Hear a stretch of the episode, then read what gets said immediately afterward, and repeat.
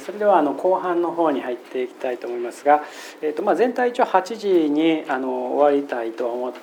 いますので、えーとまあ、そのですね、まあ、10分前には一旦話を終えて、えーと、皆さんからですねさまざまな質問をお受けしたいと思っています。でえっと、先ほどもあの非常に質問をですねいくつもいただきましてあのそれによってちょっと私がですね言い忘れていたことなんかがこう補われたりしますので本当にあの質問をねしていただくということはすごく大事だなとあの先ほども思いました。遠慮なくしてください。で、えっと、後半ですね、えっと、ちょっと先ほどまで話していたこととだいぶあの雰囲気がこう変わってきますちょっとやっぱりえーとまあ、難しくなる部分もあるんですけれどもなるべくあの分かりやすくですね、えーと、ポイントを示していきたいと思います。えーと、後半の主題は、まあ、死を取り巻く課題、えー、ということですね、えーとまあ、死というものをどう向き合ってきたのかということをですね少し歴史的に振り返ってみますけどもそこで私が見たい一つのポイントはですね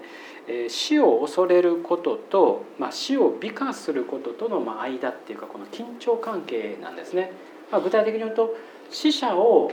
えーと、中心に、えーと、置いてしまうことこれは死者を美化したり死を美化することにつながるんですよね。しかし、えーと、キリスト教の場合にはそうはしないということをですね、まあ、今言ってきました。そして今ちょっと休憩時間にも話してたんですけどもあの、まあ、新種の場合にもですね非常に似た考え方があると思います。お葬儀する時にもですねやっぱり中心は阿弥陀様であってご遺体死者がですね、えっと、中心ではないんですよね。ですから、えっと、そういうですね新宗はその、いわゆるその以前のですね、まあ、仏教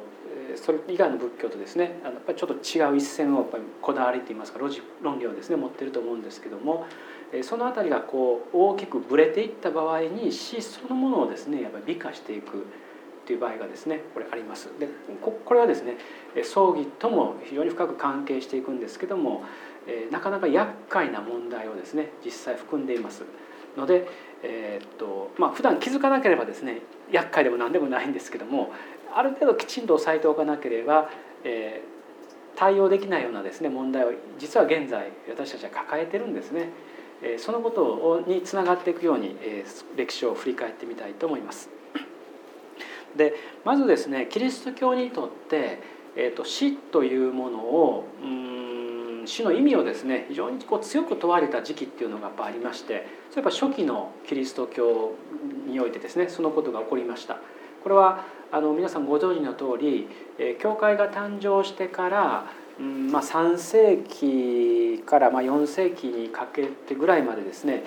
基本的にローマ帝国の下で、えー、と迫害の時代が続いたんですね。でこれ皇帝によって、まあ、それが少しましな場合もあったんですけども、えー、しかしひどい皇帝の場合にはですね、えー、クリスチャン狩りというものがですね、えー、と非常に広範に行われまた非常に残酷な形で、えー、処刑がですね、えー、と行われました。これはまあ歴史の記録にも残ってるんですけども、まあ、今もあのローマに残っているような、まあ、円形競技場コロッセウムにですねあの、まあ、集あの見つけられたクリスチャンたちが集められて、えー、と野獣のですね、えーとまあ、なんていうかな標的にされて見せしめのゲームをさせられたりとかですねえーまあ、十字架刑にさせあのされたりとかっていうですね非常にこの残虐な形での処刑が、えー、長年ですねあの、まあ、断続的に、えー、と行われてきました。でそこから生まれた言葉がですね「えーと、殉教」という言葉です。これは、えーと、そこにも書いていますようにもともとですね、えーと、マルティウスっていうギリシャ語から来てるんですけどもこれが、えーと、ラテン語ではマーティルそして英語ではですねマーターというふうに言いますけども、えーとあのまあ、今日本語ではですね、まあ、殉教殉教あるいは殉教者というふうに言う言葉ですがもともとの意味は、えーと、信仰の証人、まあ、証人っていう意味だったんですね最後の最後まで信仰を示した、えー、証人だっていうですねそういう形で、えーと殉教者ということがですね考えられてきました。で、えっと、初期、まあ、ローマ帝国家におけるですね、えっと、殉教者の数はまあ10万人程度あっただろうというふうに、えっと、言われています。それから、えっとまあ、ザビエルフランシスコ・ザビエルがですねうん1549年に、えー、日本にたどり着いてカトリックを布教してからそして後にですね、まあ、島原の乱とかより本格的な弾圧が行われてあの最終的にキリシタンが、まあ、ほぼ全滅するまでの間に4万人から5万人のですね、えー、と殉教者が出たというふうに言われています。当時のですね、えーとまあ、日本では十数万人の、えーと、キリシタンがいたというふうに言われていますので全員が殉教者ではないんですよ。えー、多くはですね帰教、えー、弾圧が厳しすぎて、えーもう捨ててます帰郷するんですよね帰郷したりとかあるいはもうとにかく何とか逃れていくっていう形でしかし一部の中にはですね、えー、積極的であれ、えーまあ、あるいは消極的でありですねとにかく殉教という形でその生涯を終えなければならなかった人が、えー、と45万人いるというふうに、まあ、言われています。でこれはあの当時の日本の人口からするとですね非常に大きな数でして。えーと、日本で知られている以上にこの時代の歴史っていうのは世界的に知られています。日本の殉教師っていうのはですね。でこれがあの、まあ、カトリックの宣教師が、まあ、結構こまめにですね報告書をやっぱりあのローマとかですね自分たちの選挙団体の本部に送るんですけどもその頃の記録っていうのがやっぱ残ってるんですね。でそれが、えっと、日本でですね、まあ、多くの、えっと、殉教者が出たっていうことが、まあ、こうヨーロッパでですね非常に広く、えっと、知られるように、まあ、なって、えーあのまあ、広くですね知られています。であの先ほどですねあの教皇フランシスコがですね昨年誕生したっていうことをお話ししましたけれどもえー、っとその教皇自身がですねやっぱり日本のことをこの点でよく知ってるんですね、えー、特に長崎、えーまあ、九州でですね、えー、たくさんの人が、まあ、殉教したということもあって、えー、っと2015年に、えー、っと教皇をですね、えー、っと日本に呼びたいという計画が今あの日本のカトリック教会の方から出ていてまあひょっとすると来られるかもしれませんね。えー、まあ、来ればまた大騒ぎになりますけどもあの、まあ、世界的にはですねこのこと結構よく知られてるっていうことですね、えーと、殉教のことっていうのは。であのヨーロッパではですね、えー、と4世紀以降は、えー、と殉教というものが基本的になくなり部分的にはもちろんあのあるんですけれどもこれほどの大規模なものっていうのがなくなっていきます。なぜかっていうと、えーまあ、300あの、えー33年やったかなあの、えー、と4世紀のですね半ばちょっと前にですねあのコンスタンティヌス大帝が、えーと、キリスト教をローマのですね、まあ、公認宗教として認めます。えもうそれは迫害の対象ではないっていうことを宣言するんですねそして後にはあのテオドスティウス大帝がですねローマの国境にしますのでそれ以降の迫害それ以降はですねむしろ教会が帝国とですね並ぶような存在になっていきますからあの迫害するされるのではなくてですねむしろ迫害する側に回る回るんですね、えー、少数派なんかをですね。だから自らの中のあの少数派をですね迫害したりということが、まあ、後に起きてくるんですけれどもあの初期キリスト教のような迫害はない。だから余計にですねその、えー、迫害されたそして殉教した人々の物語っていうのが非常にこの純粋な形でですね、えーとヨーロッパのキリスト教の中で語り継がれていきます。ある種この美しい物語としてですね殉教の美しい物語として、えー、まあちょっと言ってしまえばある種死がですね美化されるような形で、えー、こう語り継がれていくしかし自分たちの歴史の中でそういうことはもう起こらないんですよね。しかし語り継がれたあの美しい物語もちろん非常にあの凄惨な死を伴うんだけれどもその物語が自分たちがですね知らない極東の地その日本というですね場所で、えー、かつてあったのとですねほとんど同じようなその殉教つまり非常に激しい迫害に耐えながら最後まで信仰を貫いていったですねクリスチャンたちがいるっていうことがですねヨーロッパに非常に大きな衝撃を与えます。そして、えー、まあ、それに対するですね、まあ、こう理解とか関心がですね非常にこう高まっていくことにまあなりました。でここにですねどういうふうなあのあのことがあったかっていうと、まあ、あのカトリックはですねもちろんこの殉教ということですから極めて肯定的に考えるんですが、えー、っと私はですねちょっとそれに対しては、えー、完全に肯定的に考えていいとはあのあまり思っていません。え最後まで信仰を貫いて殉教したっていうことは素晴らしいんだというふうに言い切ってしまうとですねどういう問題が生じるのかっていうことをちょっとやっぱ考えてほしいんですね。これはちょっと結論を先取りして言いますと殉教の論理と殉国の論理っていうのはですね極めて酷似しています。お国のために命を捧げなさいそしてその死は尊いものなんだっていうふうにですねもちろんそれをもう堂々と言うこともできますよそれをですねやっぱり言う人もいますけれども、えー、そう生きてしまって果たしていいんだろうかっていうですね問いもちょっとこれ残しておきたいんですね。でそれをまずキリスト教の側から見ていきたいと思います。であの、まあ、記憶としてですね継承してきた殉教というものをあの、まあ、カトリックの宣教師たちはですね日本に伝えます。でその宣教師たちのですね一部であの、まあ、これここで殉教教育というふうに書いてますけどもあの最後まで、えーと、なんていうかな苦難に耐え抜いてですね信仰を証しするというのは素晴らしいんだっていう殉教教育を受けてそれが日本にもたらされて例えばマルチリオの勧めマルチリオっていうのはこれですね、えーと、当時のその、えー、マルティールっていうですねラテン語が日本語になまったものですつまり殉教の勧めです。いざとなってもですね何も死を恐れる必要はないんだっていうことをえーと、宣教師たちが日本の信者たちにこう語るんですよね。でそれで、えー、それをですねもちろん、えー、そのまま受け取った人もいるし、えー、まあ、もちろん帰郷した人もいるんですけども結果的にですね4万から5万に及ぶ人々が、えーと、殉教の死を遂げたっていうことは、まあ、その教えというものをですね、まあ、結果的に日本で、えー、具現化することになったっていうことです。でこれはうんとですね、まあ、宣教師たちの立場からすればよくやったというふうに言えるのかもしれませんけれども殉教することの、うん、素晴らしさということをもし一面的にですね受け取ってしまった場合には本当に犠牲者っていうのがこれ本当にその、えーと、歯止めが効かない可能性がこれあると思うんですよね。えー、命をですねあのいやこれは尊い死なんだっていうことでですねえー、やっぱ本当にその数がですね、えー、増えていく原因にもあのなります。でこのことを扱ったのがですね、えーと、遠藤周作のですね「沈黙」という作品です。えー、これはあの当時のカトリックのですね、うん、宣教師の考え方あるいは彼らがですね日本でどういう苦労したのか、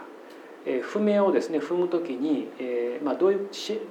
心理的な葛藤があったのかということを非常によく描いている優れた小説ですけれどもこの、まあ、沈黙にですねもう描かれていますようにあのまあ何て言うかなその潔くですね、えまあ、苦難を受け入れてそして、えーとうん、信仰を明かしていくっていうことをばっかりががですねあのできたわけじゃないんですよね。そうではなくてまさにあの帰郷した人もですね実際にはまあいるんですけれども私はそのあの帰郷した人をですね一方的に責めることはやっぱできないと思います。えー、でむしろこういう死をですね、うん、結果的に結果的にですよその人にとってはもちろん信仰の決断としてやってるんですけども結果的に、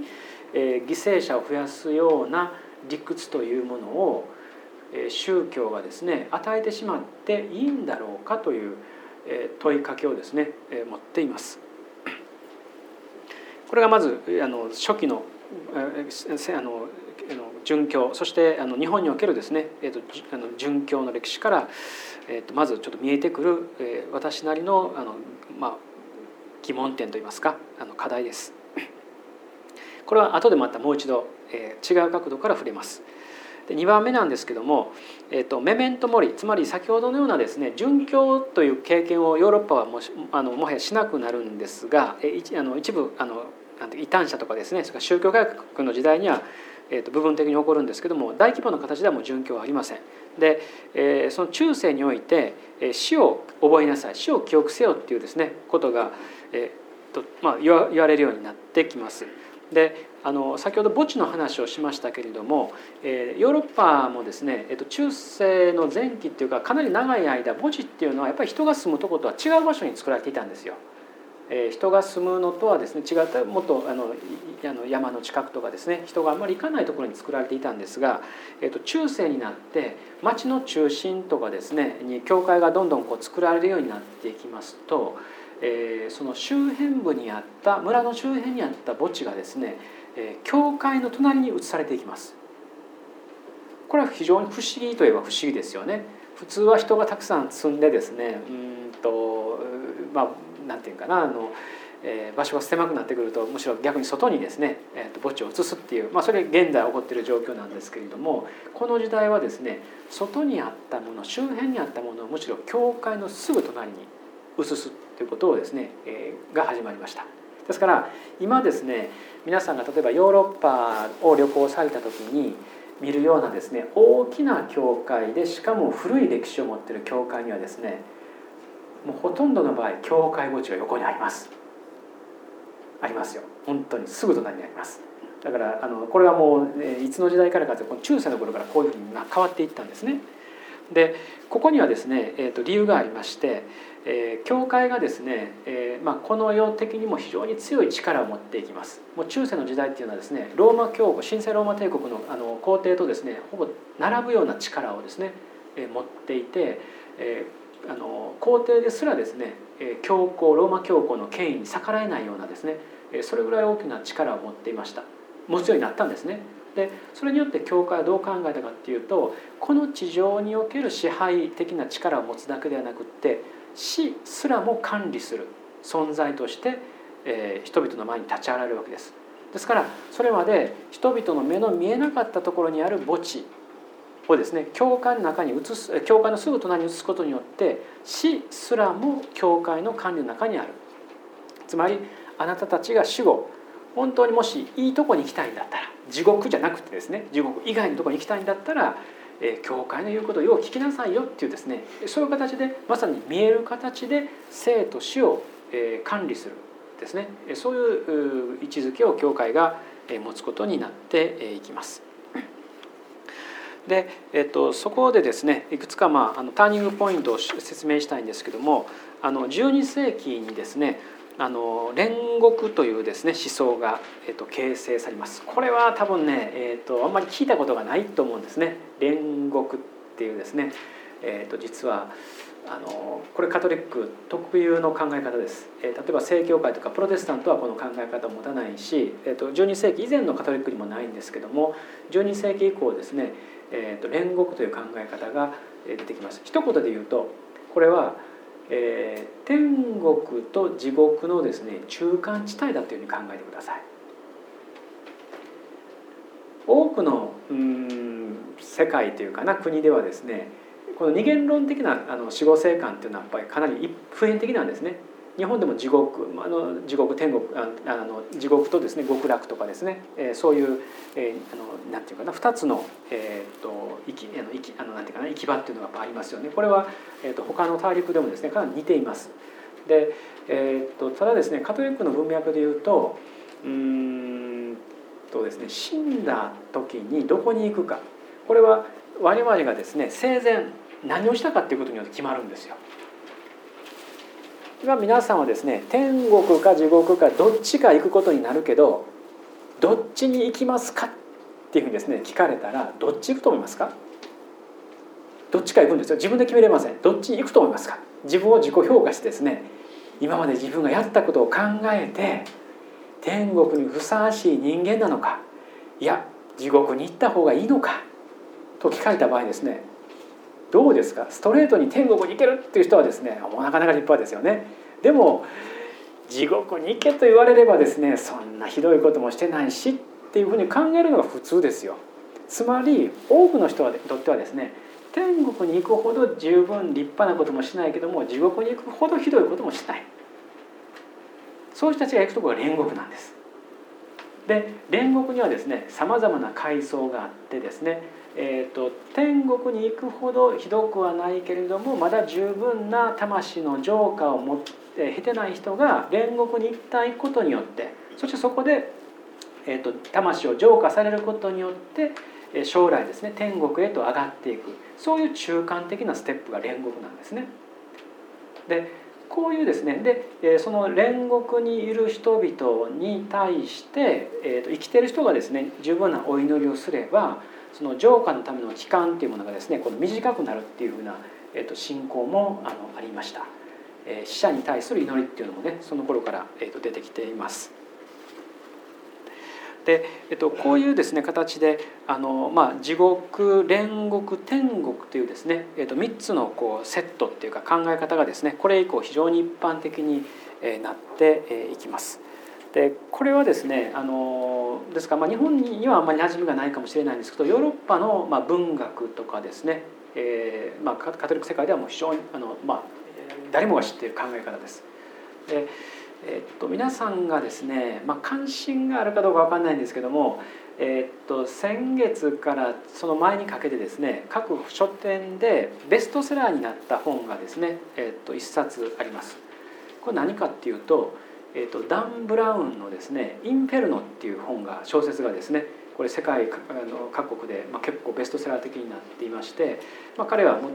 もともとですねダ・ヴィンチコードなどで、え、すごく世界的に知られて、まあ、いろんな作品を書いていてですね結構こう宗教絡みの本が多いんですけれども「インフェルノ」ではですねこれまさに、え、地獄煉獄天国っていうのがですね関係してきます。え、その小説の中ではですねダンテの新曲が、えーと、謎を解く鍵になってるんですね。で、えーと、ダンテは、えーと、ちょうど1300年の頃に新曲を書いたんですけども新曲自体がですねうんとその、えーと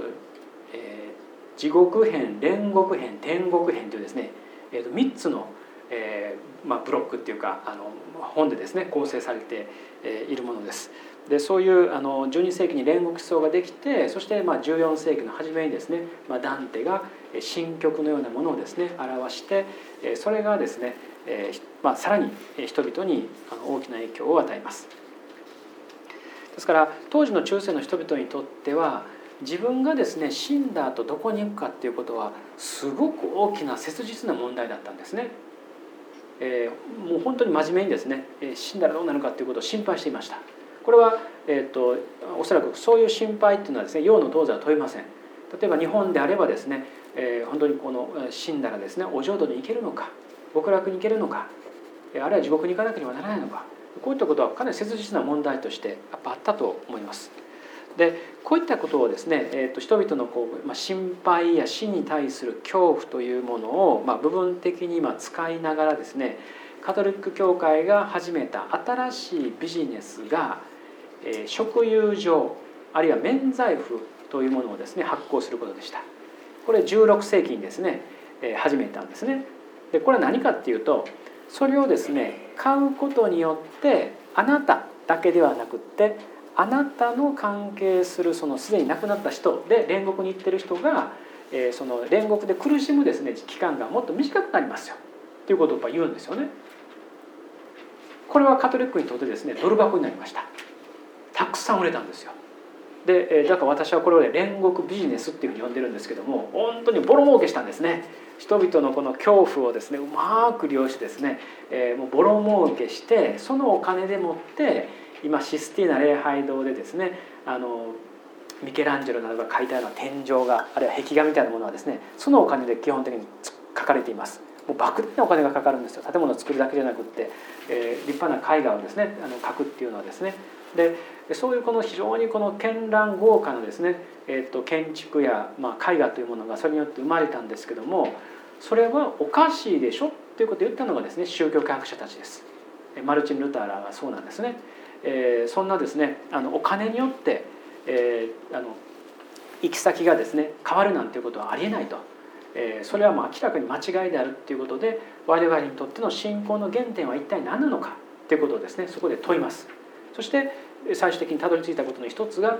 信仰のみっていうことなんですね。まあ、あの新種的に言えばですね信心ということになりますけども人間の行いではなくってえその信仰によってのみですね人は救われるんだということをですねえ言ったわけです。私たちが何をするかということがですね大事ではなくてそれが私たちの行き先を決めるんではなくって信仰のみがですね大事だということで当時のそういうですねカトリックのやり方に反旗を翻していったわけです。で、まあ、それはですね、ま、16世紀の出来事なんですけどもちょっとその前にですね戻りますと3ページのところをご覧ください。えっと、3ページのところにあの、えっと、これちょっと絵をつけてですね、えーまあ、すごく、うんまあ、なんていうかなグロテスクな絵かもしれませんけどこういう絵をですねヨーロッパに行くとですね皆さんたくさん見ることができます。え教会の壁画にかかっている場合もありますし、えー、壁面にかかっている場合もありますしあの美術館で見ることもあると思うんですけどもこれは14世紀以降ですね、えこういったあモチーフといいますか、えっと、イメージがですねよく使われるようになりました。14世紀何が起こったかというとですね当時まあ黒死病とも言われたペストがヨーロッパで大流行します。イタリアなどを中心にしてですねペストが大流行することによって当時のですねヨーロッパ人口の3分の1ぐらいがこのペストによって亡くなったというふうに言われています。場所によってはですねもう半分の人が亡くなった。ですね。本当にあの原因も分かります。当時はですね分かりませんし治療方法もありませんでしたので本当にもうどんどん死んでいくしかないみたいなですね。でそういうことの中でまさにえ朝ですね元気に、えーと、その畑に仕事に行った人が夜にはですねもう手足が黒くなってですね、えーと、亡くなっていくっていうですね、まあ、そういうぐらいの勢いだったんですね。だからまさに、えー、あなたの命はですねあのもっと先まで続くと思うなと。死はですねいつやってくるかわからないんだぞっていうことで死を覚えようっていうですねメメントモリっていう言葉がこの時期にですねよりこう、えーと、あの切実感をですね持って語られるようになってきます。でそういったことをですね反映した芸術とか文学の分野がこの死の舞踏っていうふうに言うんですけども14世紀から15世紀にかけてこれ流行したあ、まあ、絵画とかですね、まあ、物語彫刻がですねあります。でこの、えーと、絵をつけたのはそのごく一つなん一部なんですけども、まあ、あのミハエルあのボルゲームートというですね人の、えーと、これあの版画ですね、えー、を、えーと、挙げておきましたこれはあの何を意味してるかっていうとですね、えーとまあ、もちろん見ての通り骸骨があの踊っているんですが実は非常に立派な服を着てるんですよ。でいくらですね生きている間に、えー、と立派な服を着ていって、えー、着飾ることができたとしてもですね死んでしまえば皆もうただのですね骸骨に過ぎないんだっていうことをですねこの絵は風刺的にですね示しています。ですからあのあこれは非常に皮肉が効いていますね。そしてあのまあ最終的にはメメントモリっていうですねそのことをメッセージとして伝えています。ですから、まあ、死というものはですねうん死とどう向き合っていくかということは、まあ、この12世紀以降中世のですね時代だけとってもですねすごく大きな変化がやっぱありましたそしてそれは非常にリアリティをですね伴ったものであったわけです。でそのですね、まあ、中で、まあ、死をですね、まあ、こうまあ、なんていうかな飯の種にするような宗教ビジネスもですね出てきたということもお話ししましたがじゃあ現代のですね、えーと、キリスト教神学の中でそのことをどう考えているのかということの一例をですね、えーと、3のところで示してみたいと思います。えこれはあの、まあ、死をめぐる神学的考察の、まあ、一例です。えいろんな、ね、もちろん考え方あるんですけどもその一例として比較的、まあ、私がですねあの、うんまあ、自分のこうなんていうかな立場に近いというか、え、比較的シンパシーを持ってですねかんあの感じているあの神学者の一人に、えーと、ディートリヒ・ボンフェッファーというあのこれドイツの神学者なんですけども、えー、彼のですね、えーと、文章を、えーと、ちょっと長文になりますけども上げて、えー、とおきました。で、えーとまあ、本当に短く彼の略歴を話しますと彼はドイツのですねうんちょうどナチス時代を生きた、えー、と牧師であり神学者なんですがえーと、ナチスドイツの下ではですねこれはまあ日本と同じくほとんどの宗教者、まあ、ドイツの場合には当然キリスト教なんですけどもキリスト教がですねえ国家政策のためにですね道具として使われていきます。ですからヒトラーをですねサポートするための、まあ、こう応援団みたいな形でですね教会も機能していくんですよね。でそれに対してですねそれはおかしいつまりヒトラーにですね従うっていうのはやっぱりこれは教会として間違ってるっていうことあるいはユダヤ人をですね迫害する殺害するっていうのは間違ってるっていうことで異を唱えた人物がですね何人かいます。でそういう人たちがですね、まあ、告白教会っていうその、まあ、抵抗する集団みたいなものをこう作って、えー、まあ最初は大っぴらにそして後にはですねもう地下組織のような形で、えー、と抵抗していくんですけどもその、えー、と主導的な神学者の一人が、えー、とボン・フェッファーでした。で彼はですね、まあ、抵抗活動を続けてえー、と後にですね、うんとヒトラー暗殺計画に関わっていきます。牧師であるんですけども結局それほどひどいですねことがどんどん行われていく中でとにかくこれは首謀者をですね止めなければですねこの被害はもう収まることがないということで彼はまあ牧師の職を辞する思いでもってですねその計画に関わっていくんですがその計画がですね途中でうんと暴露されて関連する人たちほぼ全員がですね粛清されるんですね。でボンヘッファー自身も何度か、えっと、強制収容所というか刑務所をですね転々としながら、えっと、最後ですね、えっと、ドイツでの戦争が終わる2か月前に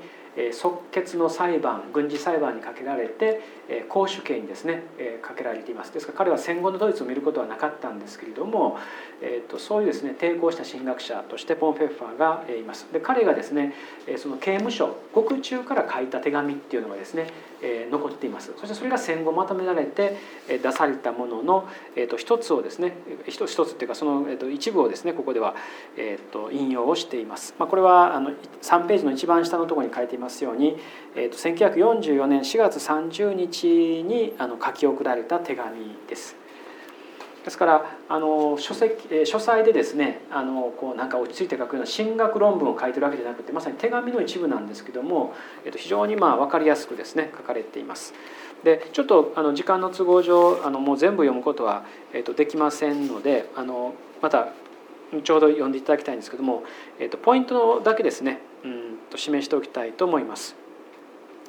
えっと前半なんですけれどもうんとですね、えーとまあ、宗教、まあ、ある種のこれ宗教違反です。えー、なんていうか限界状況においてですね何かあのこう神を出してくる、まあ、それを彼は機械仕掛けの神というふうにまあ呼んで批判をしてるんですけれども、えー、何かこう困ったことがある時だけですね神様神様っていうですね非常に都合の良い形で飛び出してくる神様のことをですね彼は批判をしてるんですよね。で、えー、とその河川を引いてる箇所があります。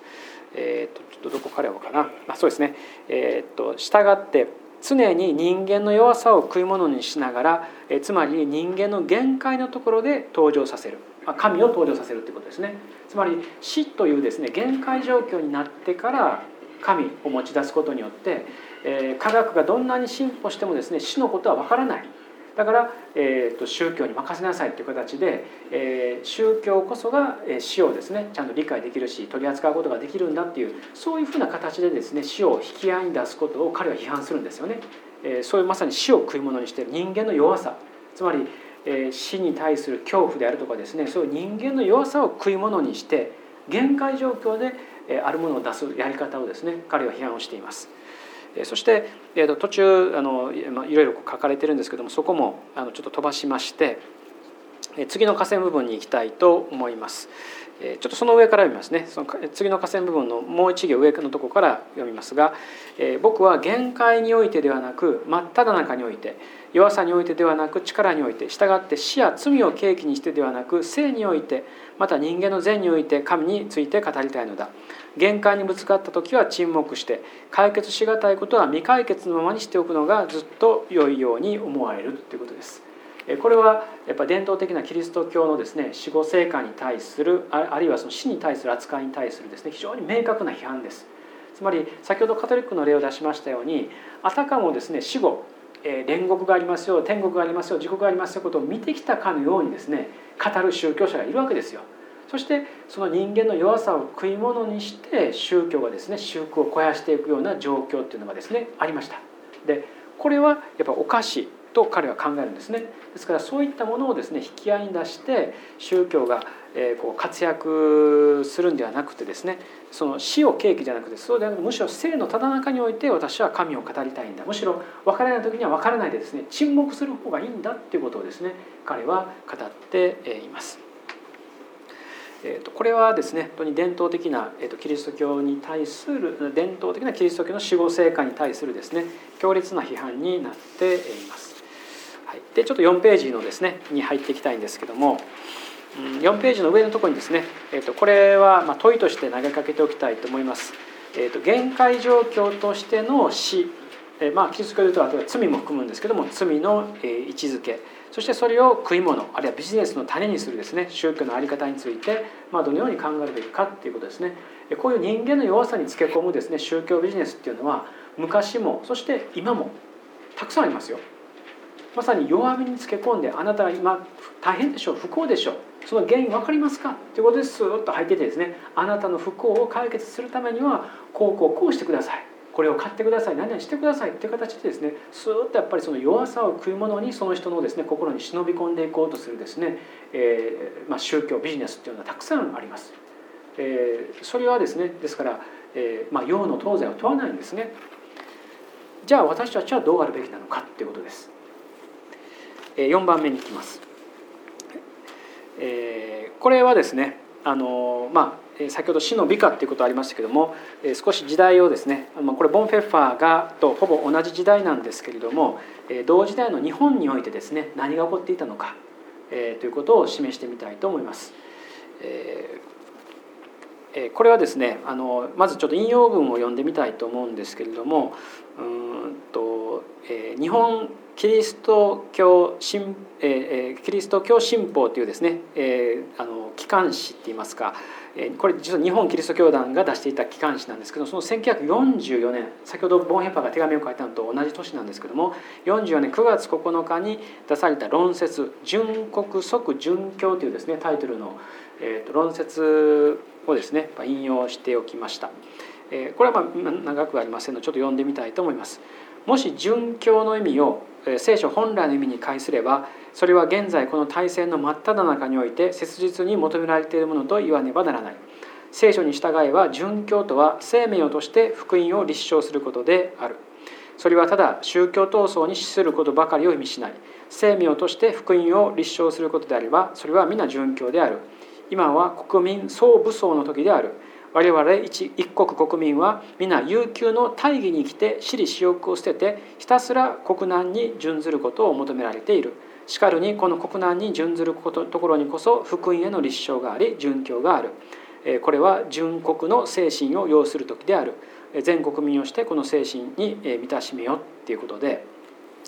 えー、一方でですね、えー、とここでは、まあ、問いこれ問いのところまず読みますけども尊いものつまり自分だけじゃなくて自分以外のですね他者とか集団とかそういう価値観のためにですね個人の死をまあ正当化するあるいは美化するですね犠牲の論理っていうものがあります。え、それは、えっと、殉教にも殉国にも見ら見られると思うんですね。尊いもののために死ぬことはですね決して無駄ではない。それ素晴らしい死なんだ。という形でですねその犠牲をですねこう美化する論理っていうのがやっぱあるんですね。でそれをですねどうやってそれをこう距離をそれに対してですね距離を置くか相対化するかということが私はまあ考えるべき課題としてあると思います。そして、えっと、もう一つはですね全体のために個を犠牲にすることの意義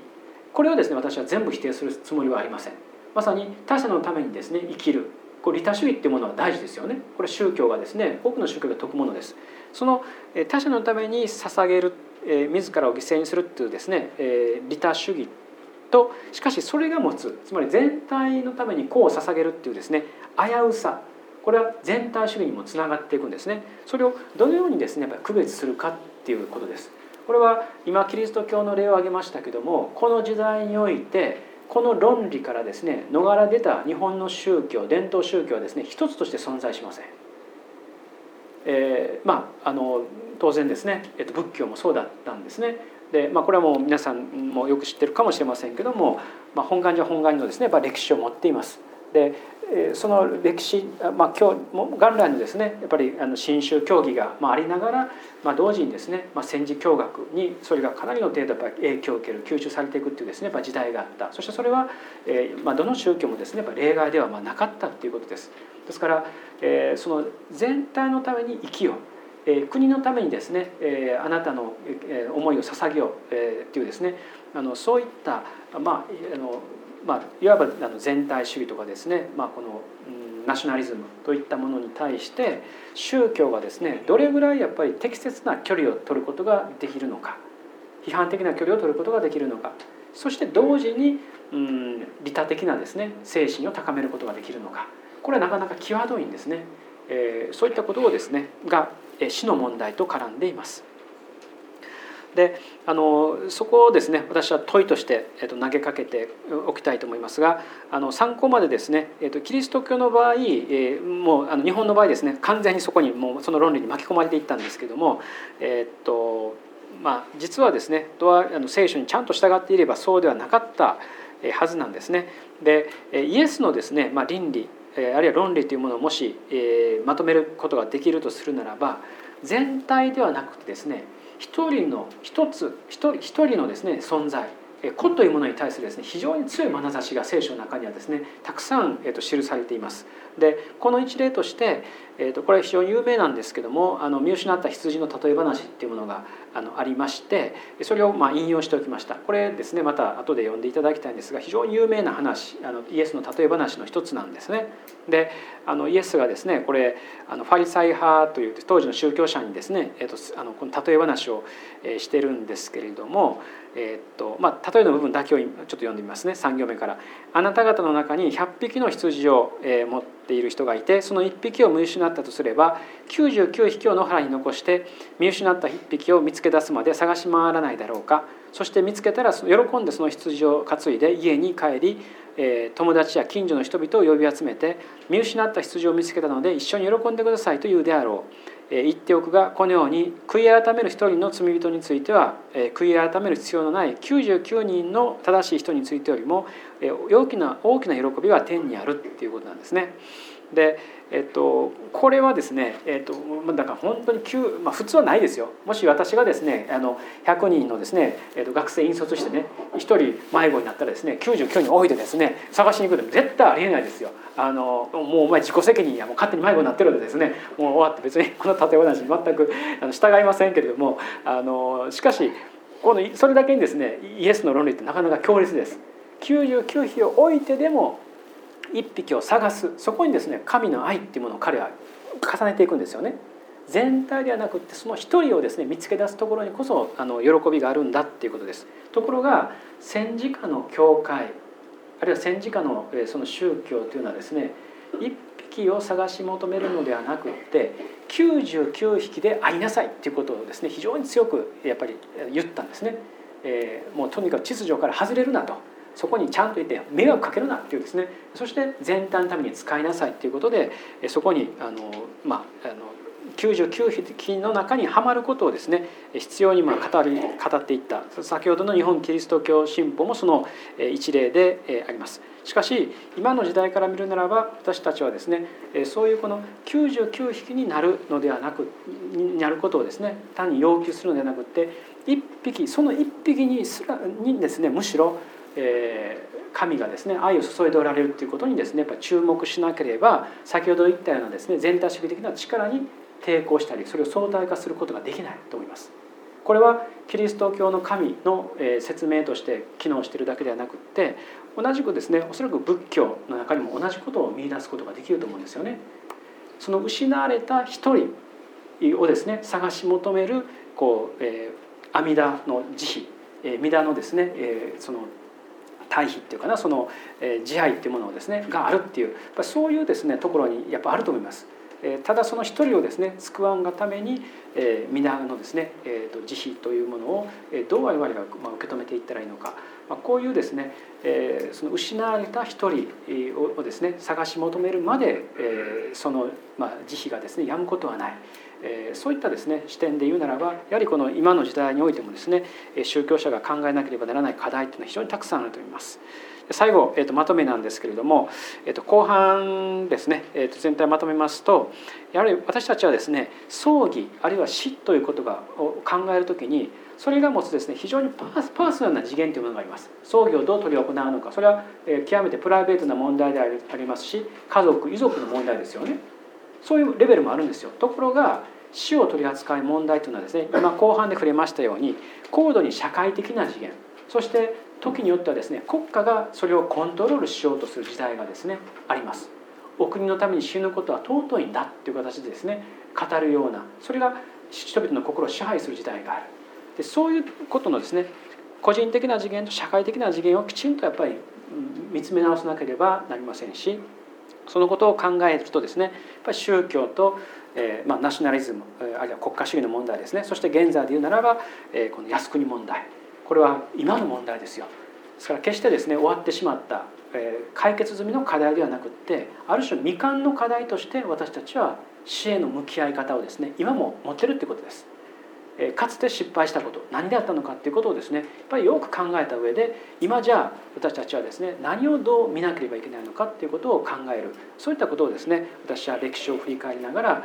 今感じています。では、えー、と私の話ですねここで一旦終わらせていただきます。ありがとうございました。